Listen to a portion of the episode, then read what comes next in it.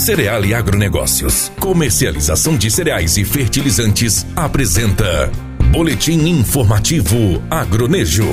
O Instituto IMEA alertou para os impactos na sojicultura que podem ser causados pelos surtos de febre suína africana na China. O país asiático, que é o principal consumidor de soja mato-grossense, que é usada para alimentação suína, deverá ter redução no rebanho em 2019, conforme o Departamento de Agricultura dos Estados Unidos. A previsão é que a China encerre o ano com 373 milhões de cabeças, 12,6% a menos que em 2018. 2018. Se as previsões se confirmarem, o país asiático reduzirá a produção de carne em 4,9%, resultando em 51,3 milhões de toneladas. As quedas, de acordo com a USDA, são resultados de prejuízos causados pela febre suína africana. Até o momento, a China já constatou 115 casos de surto, a Organização Mundial de Saúde Animal. O IMEA avalia que um enfraquecimento no consumo de soja pela China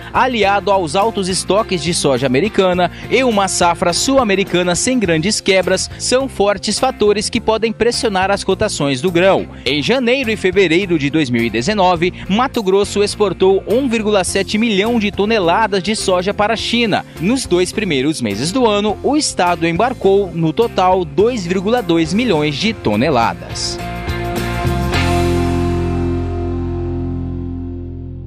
Cereale Agronegócios, referência em comercialização de grãos no norte de Mato Grosso, com corpo técnico especializado e experiente. Uma empresa sólida, séria e transparente, que valoriza o agricultor e o agronegócio como base da sustentação do Brasil e do mundo. Cereale, credibilidade e progresso. Fone 66 3531 1195. Você ouviu na 93 FM. Boletim informativo Agronejo. Apoio Cereal e Agronegócios. Comercialização de cereais e fertilizantes.